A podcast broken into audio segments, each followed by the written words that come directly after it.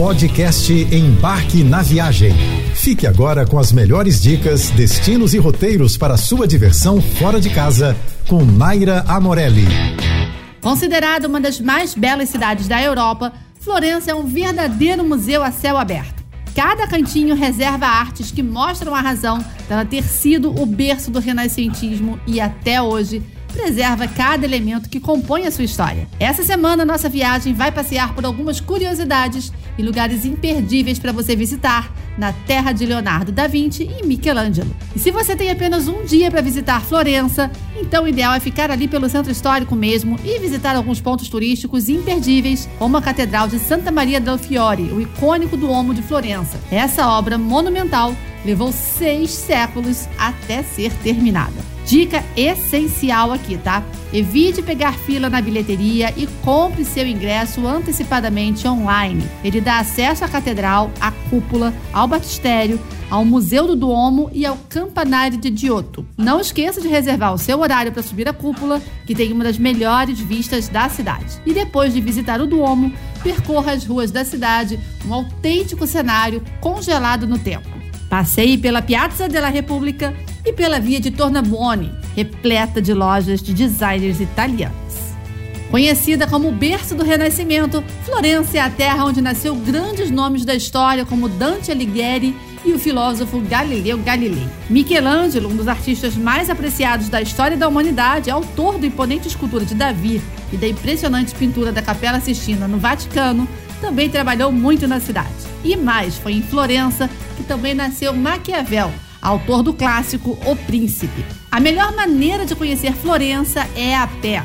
Assim como na maioria das cidades antigas, as distâncias no centro histórico são curtas e cada pedacinho do caminho reserva surpresas encantadoras. Para você ter uma ideia, para chegar da estação Santa Maria Novella até a Piazza del Duomo, gasta-se mais ou menos 7 minutos de caminhada.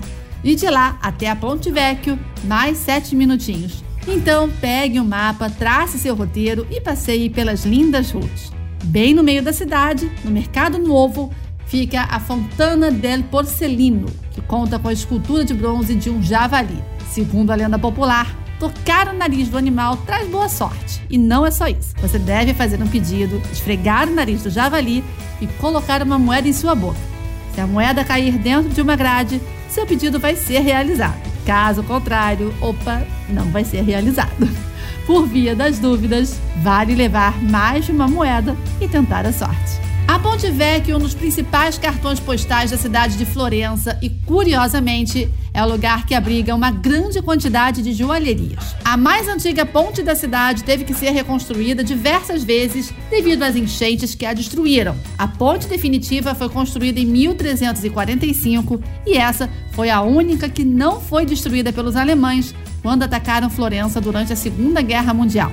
Acredita-se que essa tenha sido uma ordem pessoal de Hitler, que havia visitado a cidade em 1938 em busca de aliança com o país. Para a visita, Mussolini mandou abrir duas grandes janelas no centro da ponte para que Hitler pudesse admirar a paisagem composta pelo rio Arno. Do outro lado do rio Arno, ou Trarno, é um bairro que, apesar de pouco explorado por turistas, é tão charmoso quanto o centro histórico. Lá pertinho da Ponte Vecchio fica o Palazzo Pitti, mas um passeio legal é ir além do famoso palácio e andar um pouquinho mais pelo bairro. Para você ter uma ideia, o Outrarno é tido como o travestério de Roma, um bairro charmoso onde a gente não vai encontrar um monte de atração turística, mas é super agradável para uma caminhada e aquela pausa para o café. Portanto, esqueça o mapa, comece a caminhada e se surpreenda com uma Florença diferente, menos agitada, onde a vida não gira em torno do turismo. O bairro, aliás, é cheio de ateliês e artesãos.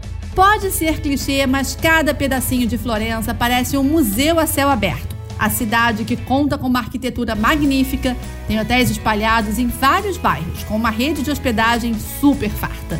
Antes de escolher o seu hotel, é bom pensar se você prefere locais mais tranquilos ou mais agitados, mais ou menos afastados dos principais pontos turísticos. O centro histórico é onde tudo acontece. Basta sair do hotel e você vai se deparar com milhares de turistas, vendedores e monumentos de cair o queixo. Se você gosta de estar perto do agito e de caminhar pouco pela cidade, esse é o lugar ideal. já que você não vai precisar andar distâncias muito longas e vai ter milhares de restaurantes e atrações ali bem pertinho de você. Para quem quer vistas bonitas da cidade, vale a pena considerar ficar perto da Piazza del Duomo ou da Ponte Vecchio. E se a ideia é viajar bastante pela Toscana de trem, cogite um hotel próximo à estação Santa Maria Novella, principal estação da região. A única desvantagem de ficar perto das estações centrais é que geralmente alguns bêbados perturbam um pouco a ordem, mas não se preocupe, assaltos são muito raros em Florença. Você ouviu o podcast Embarque na Viagem.